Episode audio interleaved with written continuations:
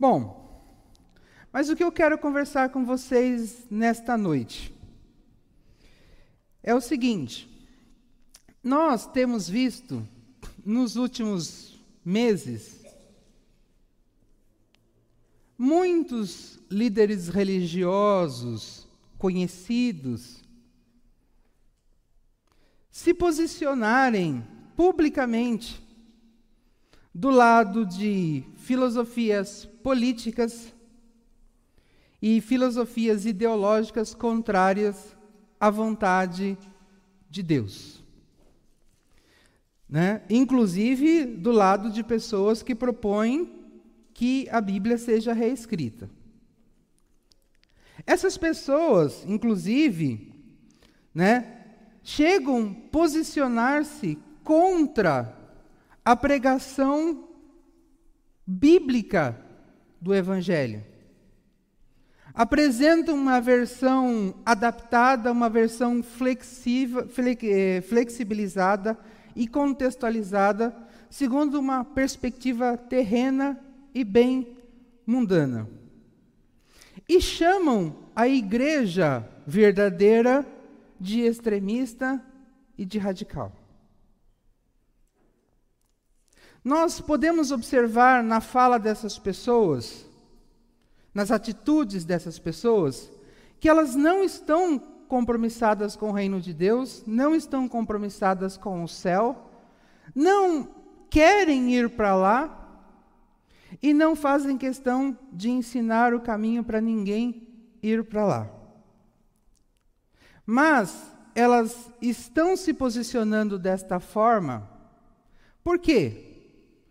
Porque elas querem continuar popular. Elas querem continuar sendo adorada pelas pessoas. Porque isso faz com que o campo de influência delas permaneça e elas continuam recebendo os benefícios emocionais e financeiros que elas querem. Portanto, elas não estão compromissadas com ninguém além dela mesma. Mas esse tipo de comportamento que eu estou descrevendo para vocês aqui nos dá um indicativo de que a igreja no Brasil ela vai entrar, se já não entrou, num momento muito diferente.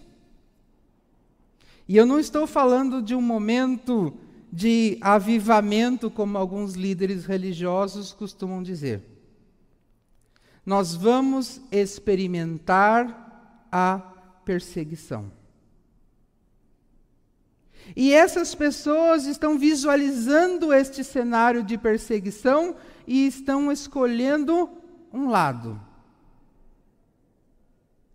na esperança de que não sobre para eles. Só na esperança de que não sobre para eles. Eu entendo que nós precisamos entender o que a igreja vai experimentar e nós precisamos entender como nos posicionar dentro deste contexto.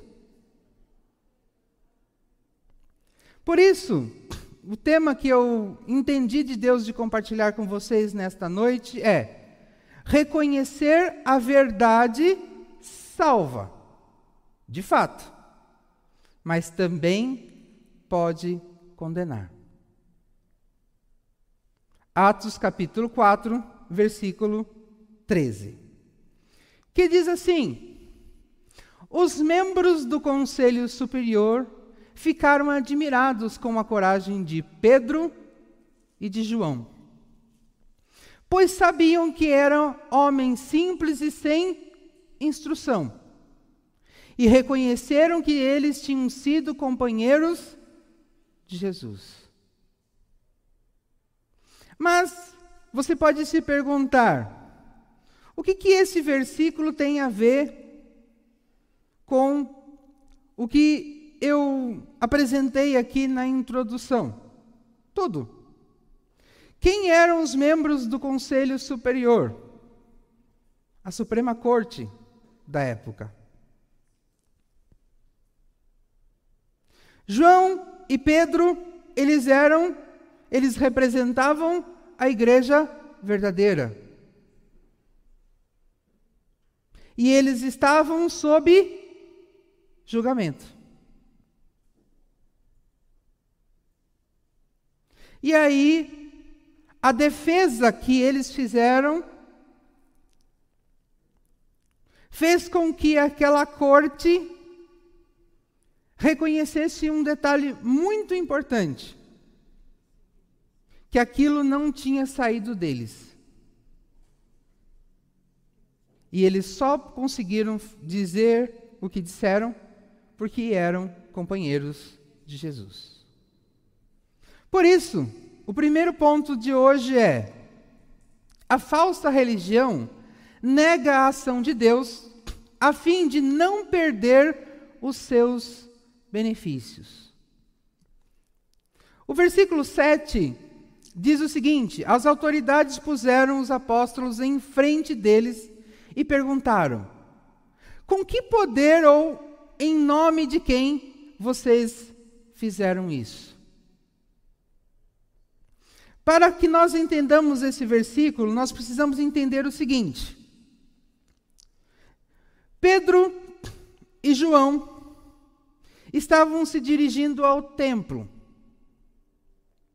Chegando diante do portão principal do templo, eles se depararam com uma pessoa que tinha problemas nas suas pernas. E aquela pessoa pediu, então, para os dois um dinheiro. E Pedro, dirigindo-se àquela pessoa, disse que não tinha dinheiro, mas o que tinha, ele estava disponibilizando para aquele homem. E então ele disse: Levanta e anda. Todos conhecem esta passagem. Então o homem se levantou, começou a andar e entrou junto com Pedro e João para dentro do templo em festa. E Pedro, né, e João aproveitando aquela situação, porque todos, todos conheciam aquele aleijado. E todos conseguiram reconhecer um milagre verdadeiro, porque todos conheciam o aleijado.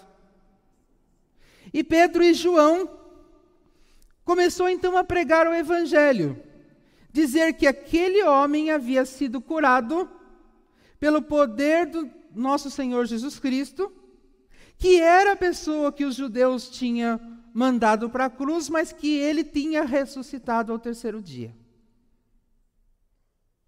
E a Bíblia conta que aproximadamente 5 mil homens se converteram com esta pregação. No final do dia, os religiosos inconformados com a cena manda prender os dois. E eles colocam então os dois numa cela para dormir na prisão, e isto aqui, que nós estamos lendo no versículo 7, é o que aconteceu na manhã seguinte. Então eles dormiram na prisão, então na manhã seguinte, então foi montado um tribunal. A intenção desse tribunal era condenar os dois né? E aí, então, ele questiona, o tribunal questiona Pedro e João. Com que poder e autoridade? Por quê? Porque dependendo do que Pedro e João dissesse ali sobre qual poder e qual autoridade eles representavam, era motivo para condenação. Percebe que o modo operante é exatamente a maneira como eles agiam com Cristo na época que Cristo estava no seu ministério terreno. Eles faziam uma pergunta que, para qual lado pendesse a resposta, eles conseguiriam condenar Jesus, só que Jesus saía por uma terceira via que eles não tinham previsto. Evidentemente que Pedro e João conhecia, conheciam os riscos. Vale lembrar que a perseguição nesta época já havia começado. Eles tinham total consciência de que eles poderiam parar na prisão, eles tinham total consciência de que eles poderiam ser mortos. Mas isso não os acovardou. Isso não fez com que eles mudassem a mensagem, com que, como não fez com que eles flexibilizassem a verdade. E eles assumiram o risco. Eu penso que, nesse contexto, esta, este seria o nosso primeiro exemplo. Nós estamos diante de dias muito difíceis na igreja. E dias e situações essas que vão ficar pior. E eu vou precisar fazer uma escolha. Eu vou manter a fidelidade à verdade, mesmo correndo riscos, ou eu vou querer encontrar um caminho para eu me dar bem nesse cenário, como alguns líderes religiosos da atualidade estão fazendo, como eu disse na abertura. Isto é negar a fé. Se eu não for fiel à verdade, porque eu não quero ter problemas com a sociedade, eu estou negando a minha fé. Ainda que ninguém tenha colocado uma arma na minha cabeça e tenha pedido isso. Pedro e João conheciam os riscos. E eles estavam preparados para ele. Nós, como igreja do Senhor, precisamos ter consciência dos riscos. E precisamos estar preparados para eles.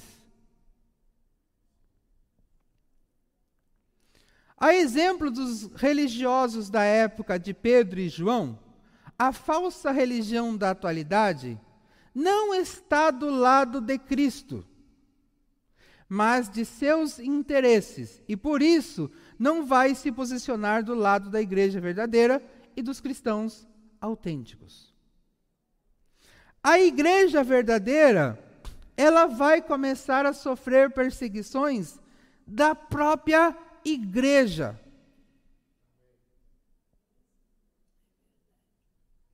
Apoiada, evidentemente, por uma estrutura política, mas a própria igreja vai nos perseguir. Por quê? Porque a verdade tira as pessoas de uma condição de escravidão que elas estão dos seus líderes. E os seus líderes não querem ver o povo livre, por quê? Porque se o povo estiver livre, vai, eles vão perder a influência e eles vão perder o ganho. E por isso, não vai se posicionar do lado da igreja verdadeira e dos cristãos autênticos, pois representa uma ameaça a eles, uma vez que, se as pessoas compreenderem a verdade e conhecerem verdadeiramente a Cristo, vão mudar de vida e não vão mais depender deles. Como consequência, eles perderão o domínio e seus ganhos. Por isso que eles falam um evangelho que todo mundo quer ouvir. E por isso que hoje eles estão dizendo que o nosso evangelho é extremista, é radical. Porque ele quer que as pessoas estejam do lado dele e as pessoas estão, as pessoas estão dizendo: olha, eles estão do nosso lado. Porque eles estão contra aqueles que estão nos mandando para o inferno.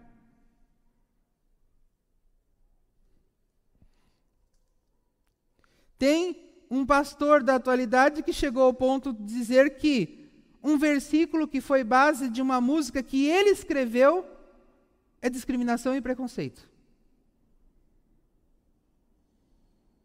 Para incluir as minorias dentro do contexto religioso que ele está querendo representar hoje em dia.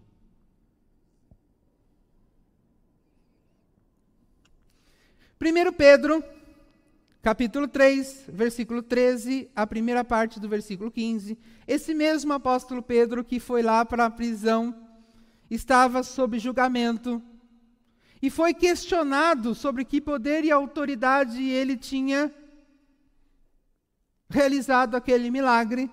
Ele escreve: Se de fato vocês quiserem fazer o bem, se de fato eu e você quisermos fazer a vontade de Deus, quem lhes fará mal? Esta é uma pergunta.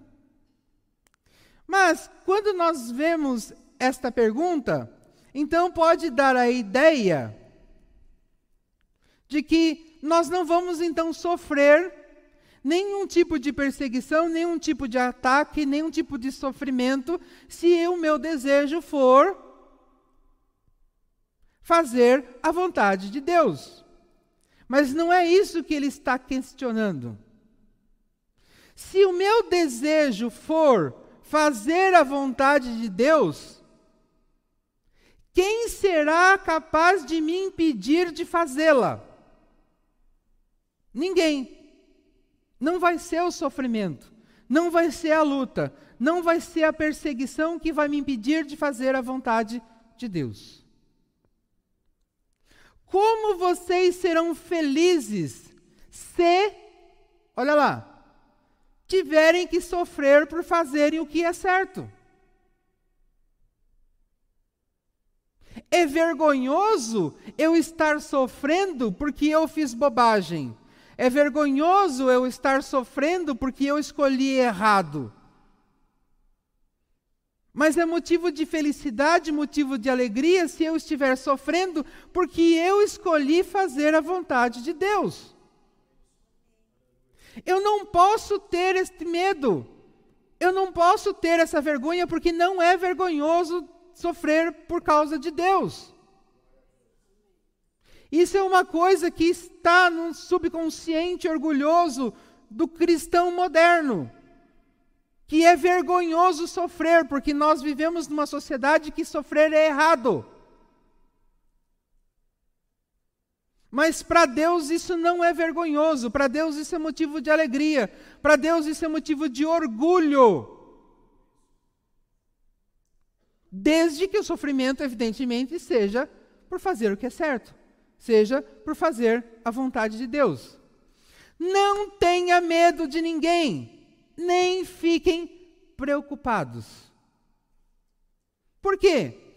Aí a gente volta para a primeira pergunta. Se o meu desejo é fazer a vontade de Deus, nada me impedirá. Não vai ser o sofrimento, não vai ser a luta, não vai ser a perseguição. Então, enquanto eu tiver obra de Deus para realizar, eu não preciso ter medo de nada e de ninguém. Isso não significa que eu não vou sofrer, mas significa que eu vou cumprir. Felizes aquele que tem fome e sede de fazer a vontade de Deus, pois eu os deixarei completamente satisfeitos.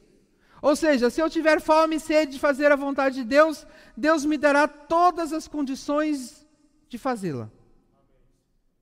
Mas em nenhum momento ele diz que eu não vou sofrer. Tanto é que o apóstolo Pedro diz aí, ó, fique feliz se você estiver sofrendo por causa disso. Nas bem-aventuranças, na parte final, lá no versículo 9, 10 e 11, ele fala também a mesma coisa.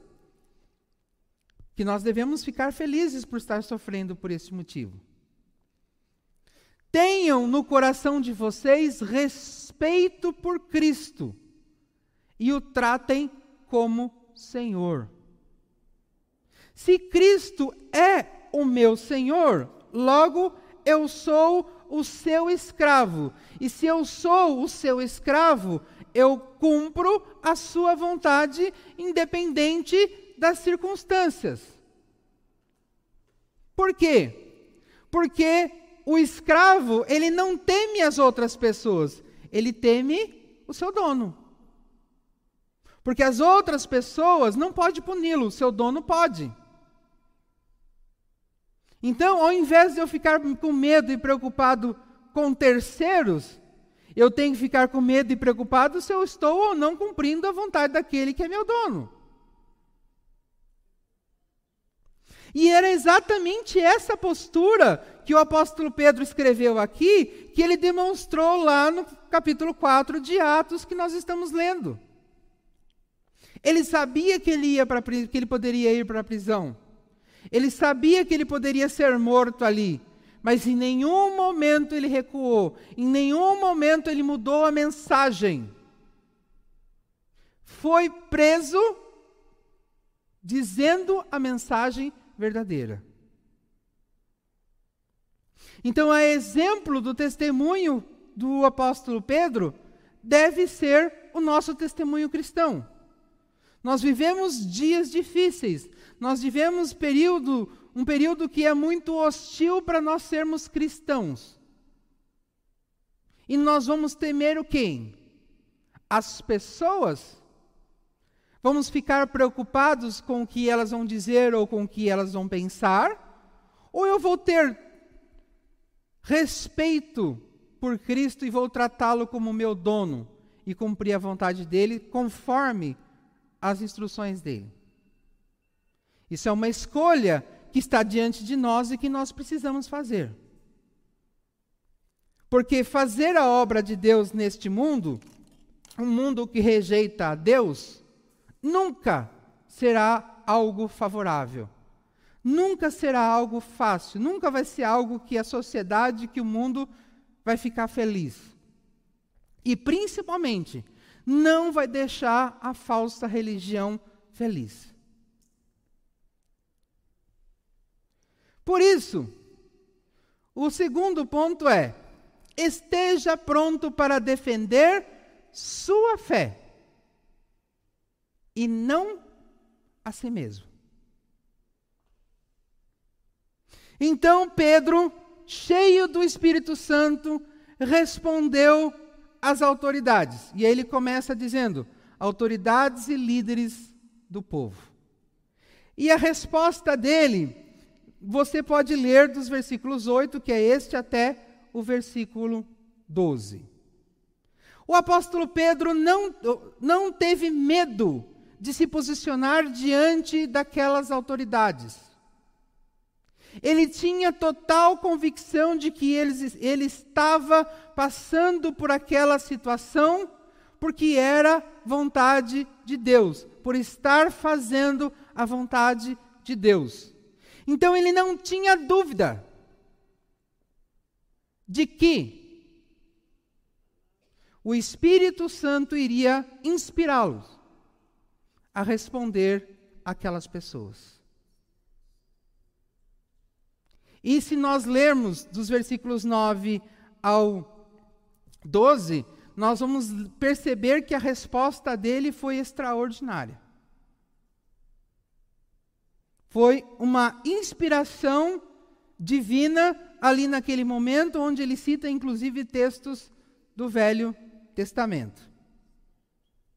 Por isso, a exemplo do apóstolo Pedro, se nós tivermos convicção de que nós estamos sofrendo, sendo perseguidos, maltratados, humilhados, por estar fazendo a vontade de Deus, se nós tivermos esta convicção, nós também não podemos, nós teremos a convicção que o apóstolo Pedro teve de que, se eu abrir a boca, o Espírito Santo vai me inspirar a verdade. Agora, por que, que muitas vezes a gente fica em dúvida?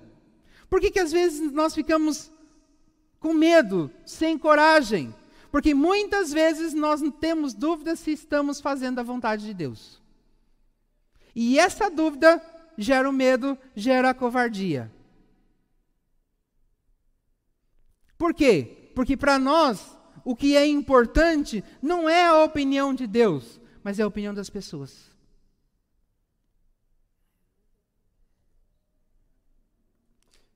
Se tivermos convicção de que estamos cumprindo a vontade de Deus e que o que está nos acontecendo é consequência de estarmos nos posicionando conforme a verdade, não podemos ter dúvidas de que o Espírito Santo vai nos inspirar. Tenha essa certeza, tenha essa convicção. Não uma certeza e uma convicção baseada em questões aleatórias, mas baseada na certeza de que você está no centro da vontade de Deus. Porque se você estiver no centro da vontade de Deus, Ele não vai deixar você desamparado. Ele vai, por intermédio do Espírito Santo, lhe inspirar no seu posicionamento. Você não deve ter medo, você não deve ter vergonha de abrir a boca para falar, porque aquilo que sairá virá como inspiração do Espírito Santo, fruto de um relacionamento que você já tem com Ele. De modo que sejamos capazes de nos posicionar em conformidade à vontade de Deus. Este é o ponto. Nós não devemos nos explicar nos justificar. Nós devemos nos posicionar em conformidade à vontade de Deus.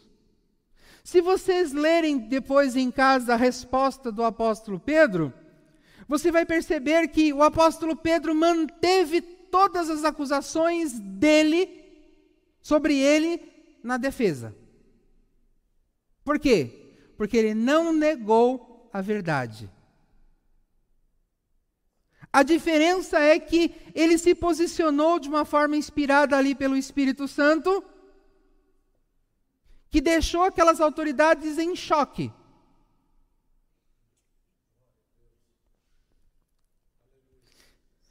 Desde que o nosso desejo seja de glorificar a Deus, importante, e não limpar a nossa barra. Em nenhum momento Deus está, o apóstolo Pedro estava preocupado em se livrar.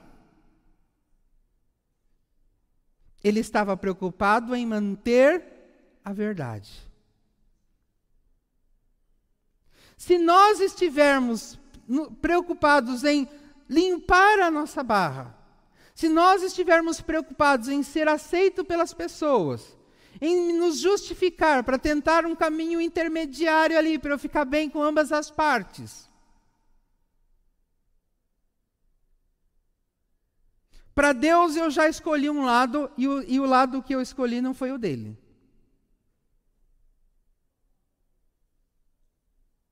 Porque para ele eu estou negando o relacionamento com ele. Então, sempre que eu passar por situações de lutas, perseguições, sofrimentos por causa da minha fé, eu não preciso me explicar.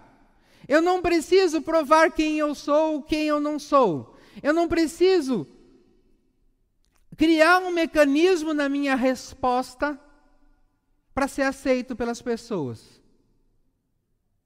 Eu preciso continuar me posicionando em conformidade à verdade. Porque se eu continuar me posicionando em conformidade à verdade,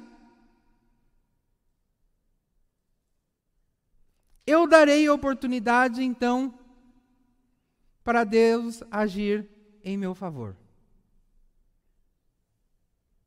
Portanto, evidentemente que, Se eu me posicionar conforme a verdade, não significa que as pessoas então, ah, mas ele se posicionou, então elas vão aceitar a minha mensagem, vão se arrepender, vão se reconciliar com Cristo, vão ser transformadas e salvas. Não, não significa isso. Mas na maioria das vezes, na maioria das vezes, o problema vai piorar. As pessoas não vão aceitar, as pessoas não vão concordar e vão desenvolver um sentimento de ódio para conosco. Só que eu preciso ter em mente uma coisa. Eu estou sendo observado por irmãos na fé, mais jovens e imaturos do que eu. E a minha postura, a minha fidelidade a Deus, a minha fidelidade ao reino de Deus, tem um papel transformador na vida daqueles que nos observam. Nos versículos 23 ao 31, eu não vou ler porque o texto é muito grande, deste mesmo capítulo 4 de Atos,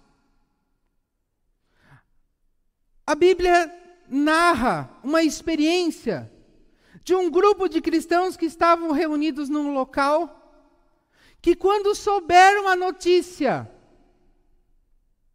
do que tinha acontecido com Pedro e João, e da maneira que Deus tinha usado a, a ousadia, usado a ousadia que eles tinham, eles começaram a glorificar a Deus, a celebrar a presença de Deus, que o prédio que eles estavam tremeu.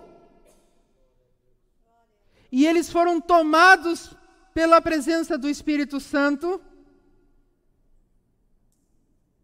E isso promoveu uma expansão no reino de Deus por intermédio daquelas vidas de forma absurda como desdobramento daquela experiência.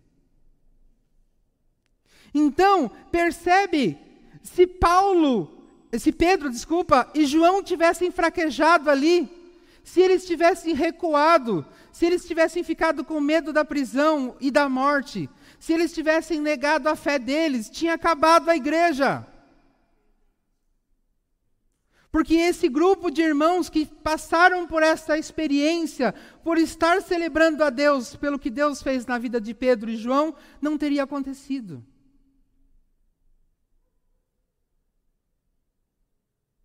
Então, ainda que o meu posicionamento correto, em conformidade à verdade, não alivie para mim, mas pode me fazer sofrer ainda mais. Mas o meu posicionamento, a minha fidelidade a Deus, ela edifica a igreja à minha volta. E eu tenho que pensar, não egoisticamente, eu não posso estar pensando só no meu bem-estar.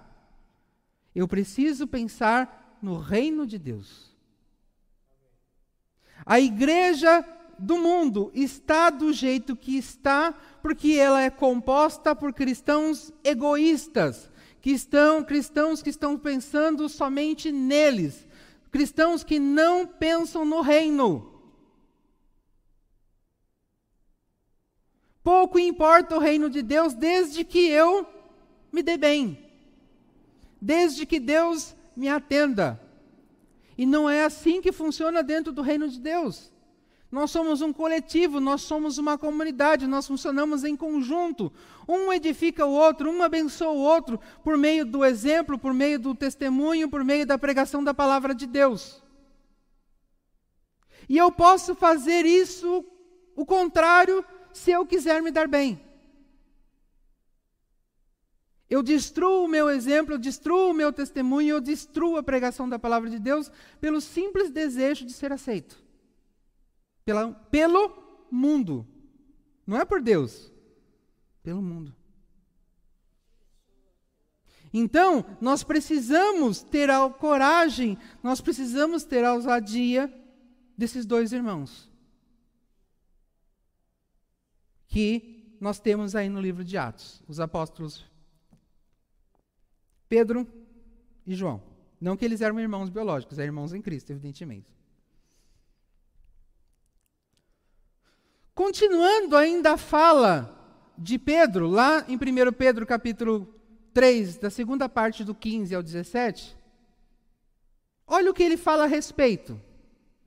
Estejam sempre prontos para responder a qualquer pessoa que pedir que expliquem a esperança que vocês têm.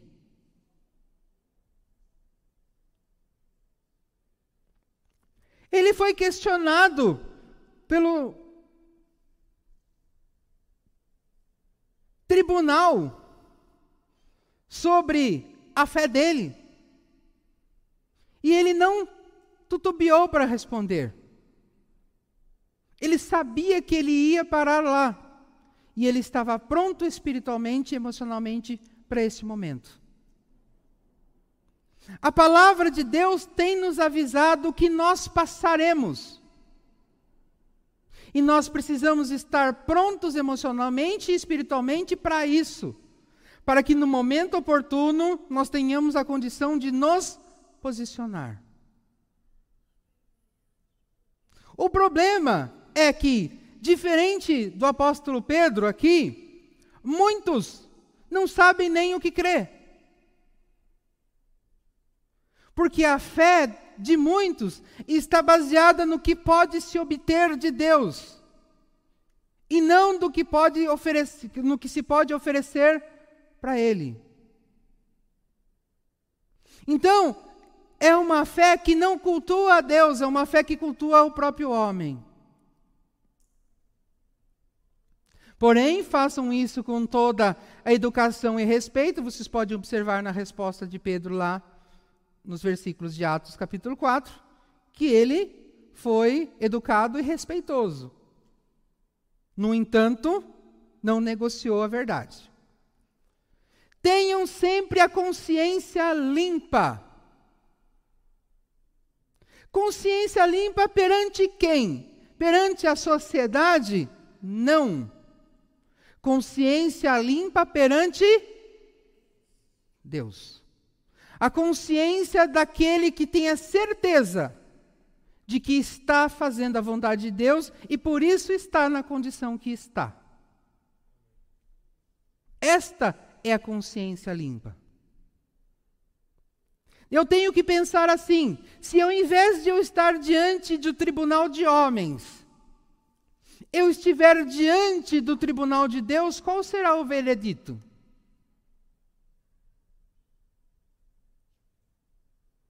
essa consciência limpa tem que ser fruto deste questionamento. Não fruto do questionamento, se eu estiver diante de homens, qual será o veredito? Mas qual será o veredito que Deus me daria se hoje eu comparecesse na presença dele para ser julgado? A consciência que o apóstolo Pedro tinha que ele poderia estar indo. Ele não foi, nós sabemos que ele não foi para a morte. Mas ele estava pronto para isso. Porque a consciência dele estava limpa. Assim, quando vocês forem insultados e que falarem mal da boa conduta de vocês, como seguidores de Cristo, ficarão envergonhados.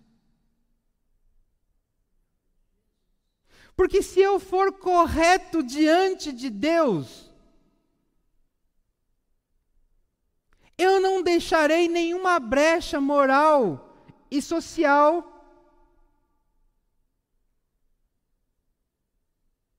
para ser acusado pela sociedade terrena. Vão tentar. Não vão encontrar. A única coisa que vão fazer é o quê?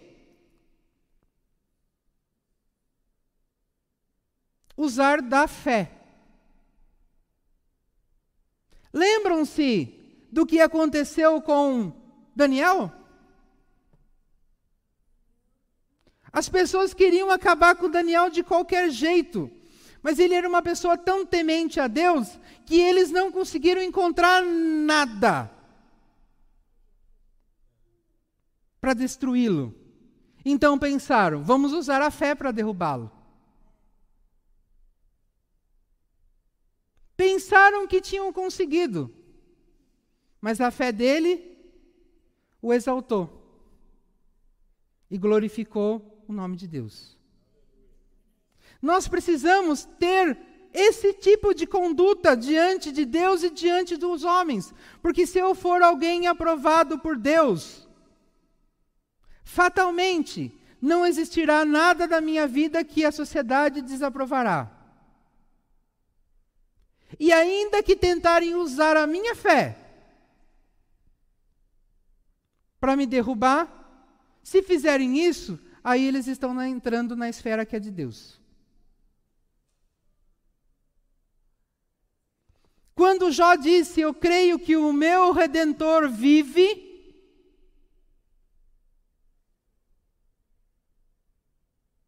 Ele estava dizendo para os amigos dele: Olha, vocês estão me tentando denegrir a minha relação com Deus, tentando manchar a minha relação com Deus. Mas eu sei que o meu redentor virá em minha defesa e mostrará que a minha relação com ele não está manchada. É esse tipo de experiência que nós precisamos. É esse tipo de conduta que o apóstolo Pedro está dizendo aí. É com essa certeza, é com essa convicção que ele se apresentou diante da corte, diante do tribunal e falou assim: olha, se vocês quiserem me matar, pode me matar. Mas eu tenho a minha consciência limpa diante de Deus e eu sei para onde eu vou.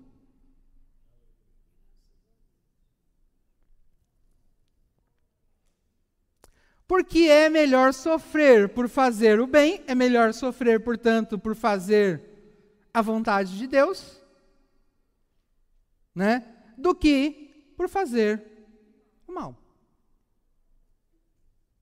Se eu estiver sofrendo por fazer o mal, aí é vergonhoso. Porque eu estou sendo envergonhado diante da, da sociedade e de diante de Deus. Estou sendo reprovado pela sociedade, estarei sendo reprovado por Deus. Agora, se eu estiver sofrendo por fazer o bem, ainda que a sociedade me reprove, eu estou sendo aprovado por Deus. Por isso, terceiro ponto desta noite é: o mundo e a falsa religião ficaram, ficarão confusos com a verdadeira mensagem. Depois que o apóstolo Pedro terminou a sua defesa, na verdade não foi sua defesa, foi a defesa do evangelho que ele fez. Ele não defendeu a si próprio. Ele não defendeu ele João. Ele defendeu o evangelho os membros do Conselho Superior. O Conselho Superior é o Sinédrio, formado por 71 pessoas. Uma pessoa é o governador ou o rei de Israel. Vale lembrar que Israel estava dentro do Império Romano mas tinha rei. A outra pessoa era o sumo sacerdote. E 69 pessoas da mais alta influência religiosa, dos mais diferentes grupos religiosos, prioritariamente os fariseus e os saduceus. Eles tinham mais ou menos um ranking lá de importância, e conforme o ranking de importância, as pessoas faziam parte deste grupo. Então, é, esse era o conselho superior. Então, esse conselho superior ficaram admirados com a coragem de Pedro e João. E esse ficar admirado não é aquela coisa de surpresa, de, de coisa, uau, que resposta maravilhosa que Pedro deu. Eles ficaram assustados. O que, que foi isso? Da onde veio isso daí? Alguém anotou a placa, né, Paulo? Passou rápido demais. É essa a ideia desse admirado. Pois sabiam, olha só, eles eram conhecidos. Pedro e João eram conhecidos. Que eram homens simples e sem instrução. Então eles ficaram assim: o que, que aconteceu? Nós sabemos quem são Pedro e João, nós sabemos que eles eram pessoas simples, sem instrução. Da onde saiu isso daqui que eles falaram? É esse a ideia deste admirado aí. Então, os membros do Conselho Superior eles levaram um susto. Eles não estavam preparados para isso. Eles montaram aquele tribunal, sentaram, botaram esses homens diante deles e falaram: agora nós mandamos ele pra, eles para a morte.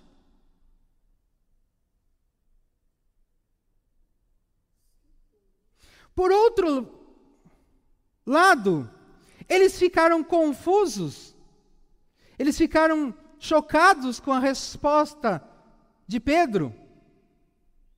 Mas essa, esse espanto, ao invés de gerar temor a Deus, gerou mais revolta. Eles pensaram, e agora como que a gente acaba com esses dois? Se nós lermos a sequência desse texto, do versículo 14 ao 22, nós percebemos que esse conselho pede para os dois saírem. Depois que os dois saem e, e o público que estava assistindo a audiência também saiu, ficou só o conselho reunido e eles começaram a tramar. E agora? Como que a gente some com esses dois? Depois do milagre que aconteceu, depois da resposta que eles deram, eles não podiam matar. Eles não podiam manter preso. Então eles bolaram uma forma de fazer com que Pedro e João se acovardassem, e nós sabemos que isso não aconteceu. Mas eles estavam muito preocupados com o que eles iriam perder se aceitassem a mensagem de Pedro, e por isso não receberam. O que alimentava aquele grupo era o ódio. O ódio pela mensagem de Cristo e o medo de perderem o status, a posição e os bens que eles possuíam. Porque o status, a posição e os bens que eles possuíam era fruto da religião. Eles viviam da religião, eles eram profissionais da religião. E eles não poderiam perder isso. Jesus, em Mateus 11, versículo 25, diz o seguinte: Ó oh, Pai, Senhor do céu e da terra, eu te agradeço porque tens mostrado às pessoas sem instrução aquilo que escondesses dos sábios e dos instruídos. O conselho superior, que estava reunido julgando Pedro e João, representava também a mais alta academia teológica judaica. Eles eram os mestres da lei. Com toda a sabedoria que eles diziam ter, com todo o conhecimento, com toda a instrução que eles diziam possuir, eles não foram capazes de compreender a mensagem que Pedro deu.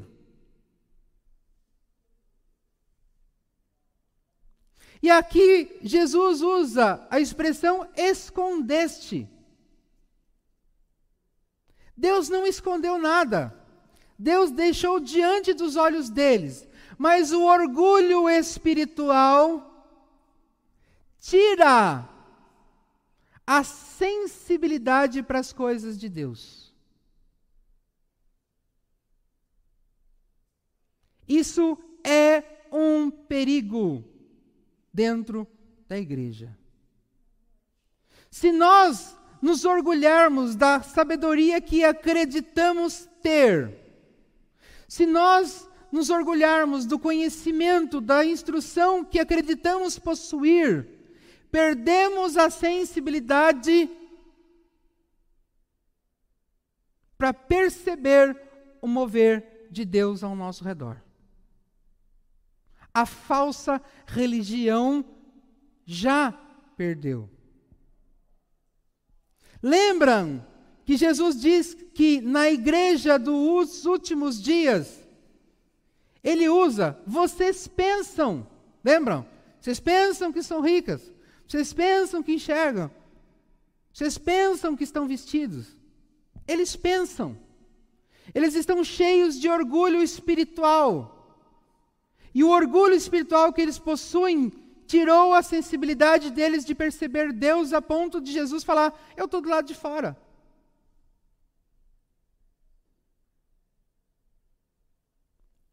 O nosso orgulho espiritual tira Jesus da nossa vida, deixa Jesus do lado de fora. O orgulho espiritual da igreja tira Jesus de dentro dela e deixa Jesus para o lado de fora. E é o que nós estamos experimentando na igreja da atualidade.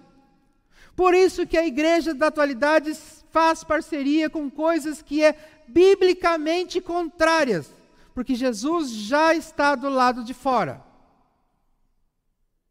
E nós que estamos sendo alertados, nós que estamos sendo avisados acerca da verdade, vamos precisar nos posicionar. Mas precisamos ter a consciência que o apóstolo Pedro tinha Podemos ir para a cadeia, podemos ser, até morrer. Mas não vou negociar a mensagem.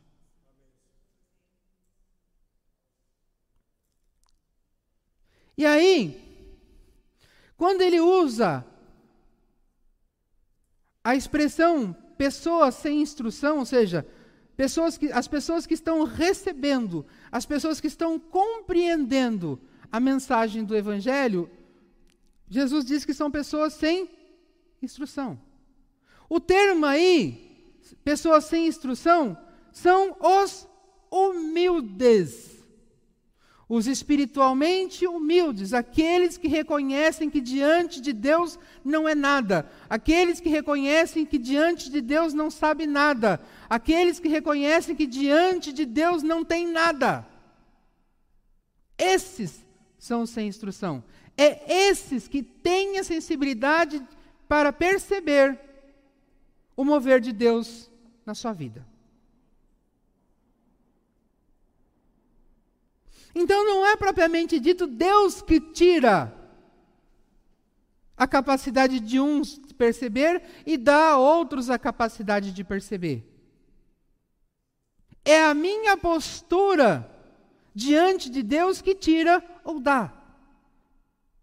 Se eu me posicionar com orgulho diante de Deus, eu perco a sensibilidade. Se eu me posicionar com humildade diante de Deus, eu desenvolvo a sensibilidade para percebê-lo. Então, nós precisamos manter a sensibilidade. Nós precisamos nos continuar como pessoas humildes diante de Deus. Porém,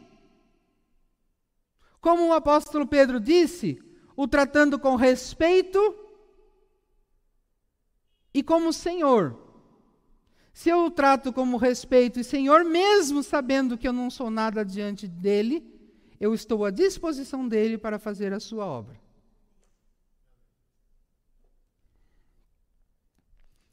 Em 1 Coríntios capítulo 1, versículos 26 ao 28, diz o seguinte: Agora, meus irmãos, Lembrem do que vocês eram quando Deus os chamou.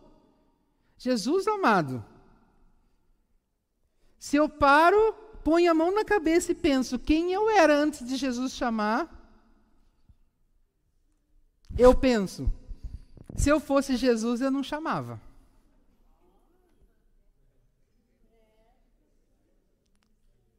Se você pôr a mão na sua cabeça e pensar quem você era antes de Jesus chamar, talvez você pense a mesma coisa. Se você fosse Jesus, você não se chamava. Do ponto de vista humano, pouco de poucos de vocês eram sábios ou poderosos ou de famílias importantes. Do ponto de vista humano, nós não éramos nada. Do ponto de vista humano, nós não representávamos nada para a sociedade. Mas Deus olhou para nós e viu algo que a sociedade não é capaz de enxergar. A sociedade enxerga competência, a sociedade enxerga capacidade. A sociedade enxerga dinheiro, influência. E Deus enxerga o coração. Esses dias eu estava conversando com alguns irmãos e eu comentei que se nós fôssemos empresários na época de Jesus, e nós precisássemos contratar 12 funcionários, nós contrataríamos a equipe que Jesus contratou? Não contrataríamos ninguém. O melhorzinho ainda traiu. Não é verdade? Mas essas pessoas que ninguém dava nada por eles, até mesmo nós, se olharmos para aqueles homens com os olhos humanos, nós não atribuímos a eles valores. Eles transformaram o mundo. Jesus só pôde transformar o mundo por causa desses homens. Jesus só pregou por três anos e para eles. O Evangelho tem sido pregado por mais de dois mil anos por causa deles. Então é isso que o apóstolo Paulo está dizendo. Quem éramos nós? Alguém via algo de valor em nós? Só Deus. Nós não representávamos nada para a sociedade e para a sociedade não precisamos representar nada do ponto de vista dos critérios da sociedade. Mas nós precisamos ser grandes aos olhos de Deus. E aí ele continua, algo maravilhoso. Para envergonhar os sábios, Deus escolheu aquilo que o mundo acha que é loucura. Deus vai na lógica ao contrário do mundo. Deus diz assim: você quer viver? Morra. Você quer ser importante? Sirva. Você quer ser o primeiro? Seja o último.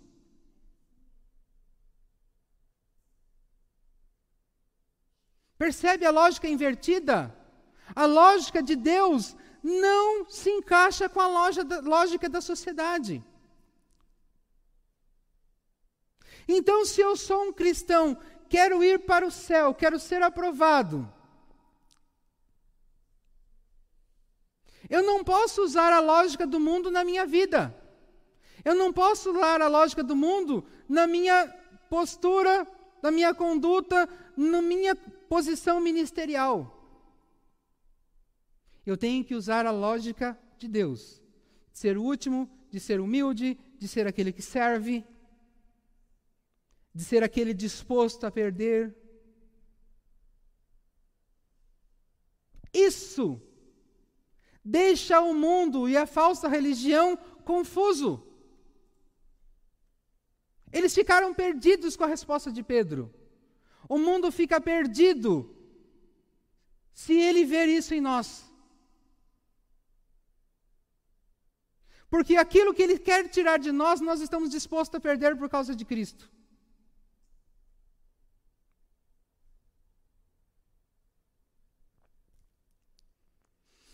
Para envergonhar os poderosos, ele escolheu o que o mundo acha fraco.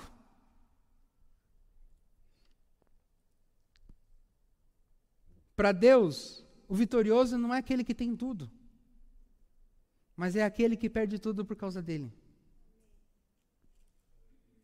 Para destruir o que o mundo pensa que é importante, Deus escolheu aquilo que o mundo despreza, acha humilde e diz que não tem valor. Eu e você. O mundo diz que nós nos despreza, o mundo nos diz que nós somos nada, que não temos valor.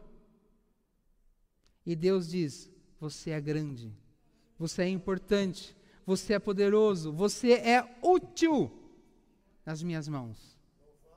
E por causa de você, por causa da sua vida, por causa do seu ministério, por causa da sua fidelidade, eu posso transformar o mundo à sua volta.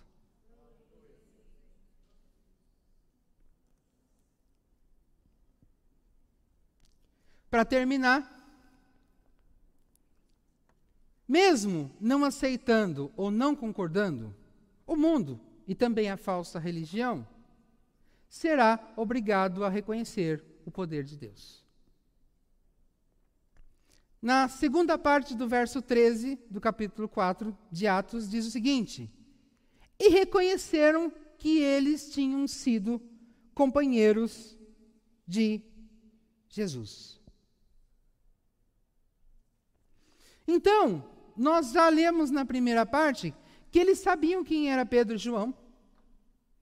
Eles sabiam que eram pessoas simples e sem conhecimento reconheceram que eles tinham dado uma resposta que não podia sair daquelas mentes.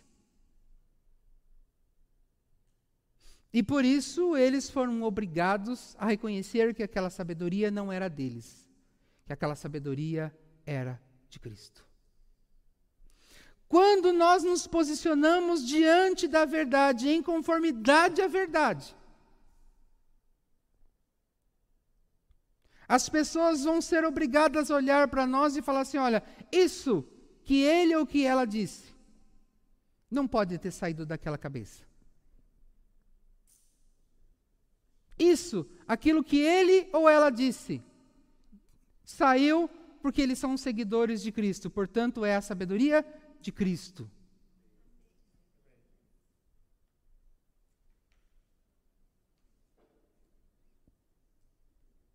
Quantas e quantas vezes eu estou conversando com pessoas e Deus usa a minha vida para falar algo e depois que eu falo eu paro e anoto e falo, puxa, isso aqui também foi útil para mim. Né? Porque você abençoa e também é abençoado, então é nítido que é uma inspiração divina. Eu creio que alguns até já passaram por isso também. Não é? Não, é? não acontece? Né? Porque quando nós nos posicionamos em conformidade à verdade, vem a sabedoria que não é nossa.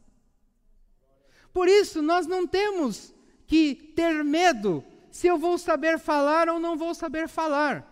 Eu preciso estar do lado da verdade. Eu preciso sentar com alguém para conversar em conformidade à verdade. A inspiração vem do Espírito. Porém, é necessário que eu tenha bagagem. É necessário que eu tenha conhecimento. O Espírito Santo vai me inspirar acerca de algo que eu já aprendi, de algo que eu já estudei, de algo que eu já experimentei com Deus. Ele não vai me trazer algo novo. Ele vai me trazer algo que está lá dentro do meu banco de dados. Então, nós sabemos que eles foram obrigados a reconhecer que a sabedoria de Paulo, de Pedro e João vinha de Cristo. E quando eles reconheceram que a sabedoria deles era de Cristo, a palavra que Pedro deu cumpriu o seu papel. Por quê? Porque o público, o povo que estava assistindo à audiência, nós sabemos que se converteu. Então cumpriu o papel evangelístico. Mas um outro grupo formado pelos religiosos, do qual o Conselho Superior fazia parte, recusou a mensagem de Pedro. E mesmo assim cumpriu o papel, por quê? Porque eles reconheceram que a mensagem era de Cristo. E a partir dali, eles passaram a ser condenados pela escolha que eles fizeram de recusar a mensagem que eles sabia, que eles sabiam que era de Cristo. Então, para ambos os lados, para aqueles que aceitaram a mensagem, a pregação foi eficaz, porque foi transformadora. Aqueles que recusaram a mensagem, a pregação para Deus também foi eficaz. Porque agora aquele povo poderia ser julgado justamente, porque recusaram a mensagem. Por isso que eu disse que o título desta noite era Reconhecer a verdade salva, mas também pode condenar. Depende do lado que eu me posiciono. Nunca saberemos os resultados do que fazemos na obra de Deus. Talvez nunca saibamos, algumas vezes a gente até sabe, mas é muito raro nós sabermos. Alguns aceitarão, serão transformados e salvos pela mensagem que, de Deus que nós levamos a elas. Porém, outros recusarão e responderão a Deus por isso. Então, mesmo eu entregando a mensagem verdadeira, Alguns irão recusar. E eles vão re responder a Deus por terem recusado. Portanto, para Deus sempre terá um resultado. Em Isaías, capítulo 55, versículo 11, é um versículo muito conhecido nas traduções mais antigas. Diz: A palavra de Deus nunca volta vazia. Mas, o texto, no seu original, traz a seguinte ideia: a palavra de Deus sempre produz o fruto ou o resultado esperado por Deus. Então, não importa qual é o resultado, aquele resultado já era o resultado que Deus esperava. Então eu não preciso ter medo, não preciso ter vergonha, não preciso ter receio. Eu preciso entregar a verdade. O que ela vai produzir no coração da pessoa que vai ouvir a mensagem, não sei. Mas seja qual for o resultado, é o resultado que Deus já esperava. Deus não é injusto. E por isso dará a todos a oportunidade de ouvirem a mensagem e serem salvos. Todos precisam ouvir a mensagem. Todos precisam ouvir a pregação verdadeira, correta da palavra de Deus. Mas nem todos vai aceitá-la. Nem todos vão se submeter a elas. E para estes, eles terão eles serão julgados de forma justa porque Deus deu a eles oportunidade.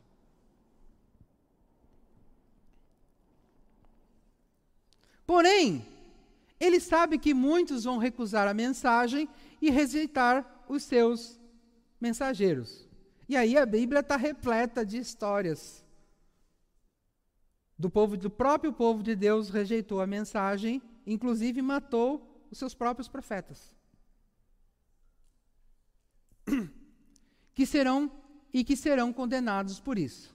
Mas todos precisam ter condições de fazer essa escolha de modo consciente. Em Isaías capítulo 6, do versículo 9 ao 13, é a experiência de Deus enviar Isaías para uma missão. Lembra daquela passagem que Jesus pergunta: A quem enviarei? E Isaías diz: Envia-me a mim. E aí, do versículo 9 ao 13, vem a missão. Deus diz o seguinte: Olha, Isaías, você vai lá para determinado lugar e você vai pregar a palavra de Deus. Vai dar errado eles vão recusar a sua mensagem. Mas eles precisam ouvir. Por quê? Porque eles irão ouvir, vão recusar a mensagem e vão ser condenados porque recusaram a mensagem. E aí Isaías pergunta para Deus, se vocês olharem na Bíblia depois, até quando eu prego? até que o último tenha ouvido e seja condenado por isso. A experiência de Isaías não é diferente da nossa experiência. Nós vamos pregar a palavra de Deus, nós, nós precisamos pregar a palavra de Deus no mundo que vai recusar mas nós precisamos continuar pregando a palavra de Deus até que o último ouça. Porque, segundo o próprio Senhor Jesus, quando o último ouvir, o que, que vai acontecer? Será o fim. Será o fim do tempo da igreja nesta terra, ele voltará e vai buscá-la. Então nós estamos vivenciando uma experiência numa dimensão maior, mas é a mesma experiência de Isaías. Nós estamos na missão até o último.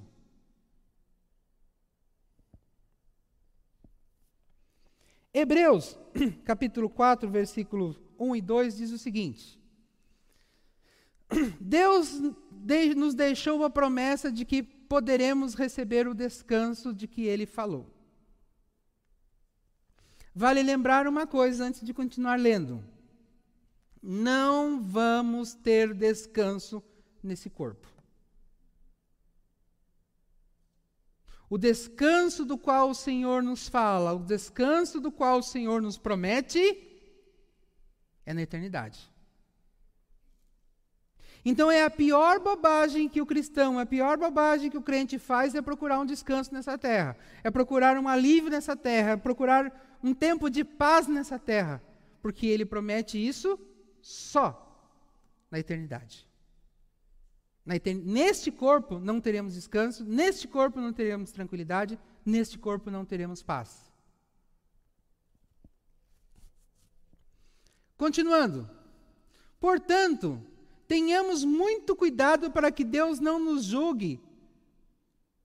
É, não julgue que algum de vocês tenham falhado. Então, devemos tomar muito cuidado para não buscar a aprovação diante dos homens. Porque para Deus isso é falhar. deixando assim de receber o descanso. Aqui, ele é direto. Ele não passou a mão na cabeça de nenhum. Se você buscar os seus interesses pessoais, se você buscar a aprovação de homens, você vai falhar. E se você falhou, perdeu o descanso eterno. Pois como aquelas pessoas ouviram também nós ouvimos a boa notícia. Então ele está fazendo referência a um outro grupo de pessoas que se diziam cristãs. Então ele está fazendo um comparativo de um grupo com o grupo do qual ele pertencia. Elas, elas ouviram a mensagem, porém, não lhe fez nenhum bem. Por quê? Quando ouviram, não receberam com fé. Então, este outro grupo de pessoas ouviu a mensagem, mas não recebeu a mensagem com fé. A mensagem que poderia produzir o bem na vida daquelas pessoas. Qual era o bem? O descanso eterno. Produziu o mal. porque não receberam com fé, logo não aceitaram a mensagem, não se submeteram a ela, não se entregaram a Jesus Cristo. E a mesma palavra que salvou aquele grupo, do qual pertencia o autor de Hebreus, condenou o outro grupo. Agora percebem quando ele usa a expressão não receberam com fé. Se fé fosse dom de Deus, teria como alguém ouvir a mensagem sem a fé?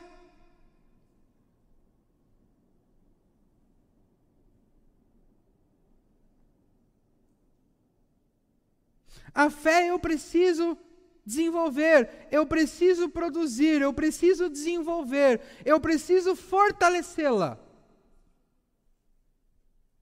Como nós já aprendemos inúmeras vezes por, médio, por intermédio do nosso pastor Walter.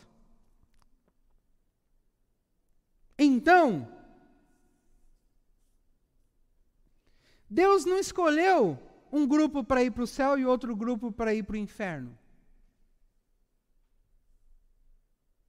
O próprio grupo que foi condenado pela palavra salvadora recusou a mensagem. Foi o próprio grupo que se mandou para o inferno. Porque não tiveram fé. Ou tinham, mas não usaram. E aí, por que, que o outro grupo, então, recusou a mensagem e não usou a fé? porque eles estavam buscando seus interesses pessoais. Eles estavam buscando ser aceito por uma sociedade que era contrário à palavra de Deus. Eles estavam procurando ser aceito por uma sociedade que matava os cristãos. Eles queriam salvar a pele deles diante dos homens. mas esqueceram que eles precisavam salvar a pele deles diante de Deus. Portanto, precisamos compreender que a falsa religião não está preocupada com a eternidade, mas com seus interesses pessoais. A falsa religião não está preocupada comigo e com vocês. Ela não está querendo nos levar para o céu. A falsa religião está querendo garantir o seu status, a sua posição e o seu ganho.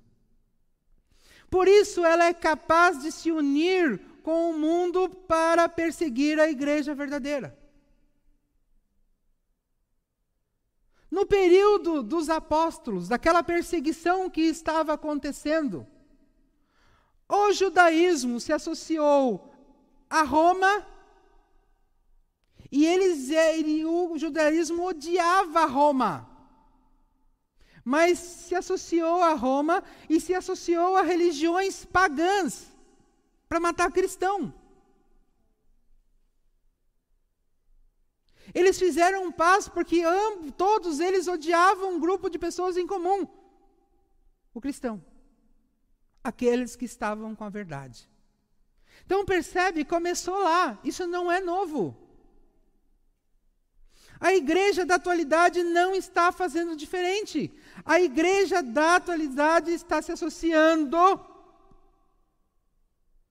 ao governo, à estrutura política, ideologicamente contrária à palavra de Deus, se associando a grupos minoritários absolutamente contrários à palavra de Deus contra a igreja verdadeira.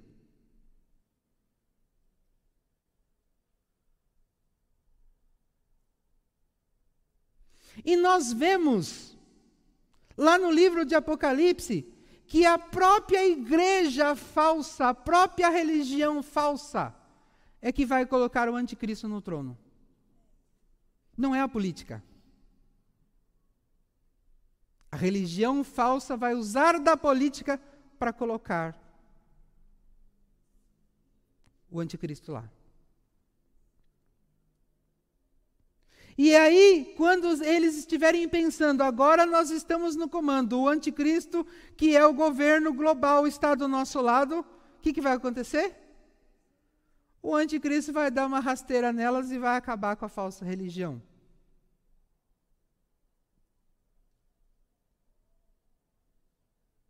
Porque a política não gosta da religião. Ela usa da religião para chegar ao poder. Mas quando ela está lá, ela elimina.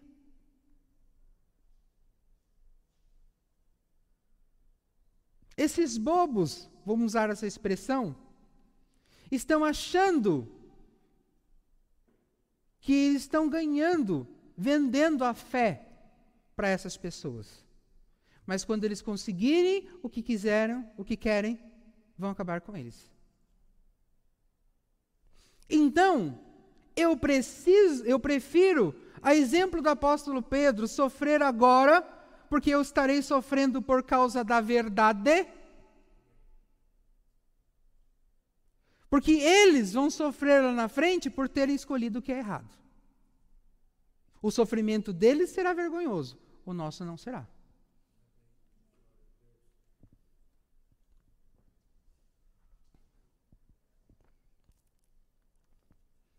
Precisamos compreender também que, quando estivermos sob ataque, não devemos nos preocupar em defender a nossa imagem. Não é a minha imagem que eu tenho que defender. Eu não preciso entrar numa defesa para eu ficar amigo de todo mundo, para todo mundo me aceitar. Mas sim o verdadeiro evangelho. Então, diante de uma situação onde eu tenho que me posicionar, eu não vou defender a mim mesmo. Mas eu vou me manter como o apóstolo Pedro fez, firme no discurso da verdade, no discurso do verdadeiro evangelho. Pois se assim fizermos, confundiremos o mundo e a falsa religião. Glorificamos o nome de Deus, porque eles vão ter que admitir que aquilo veio de Deus como nós vimos na experiência de Pedro. E ele entrará, portanto, na nossa causa e em nosso favor. Pois é necessário que todos conheçam a Cristo, seja para salvação ou para a condenação justa. E que Deus nos abençoe.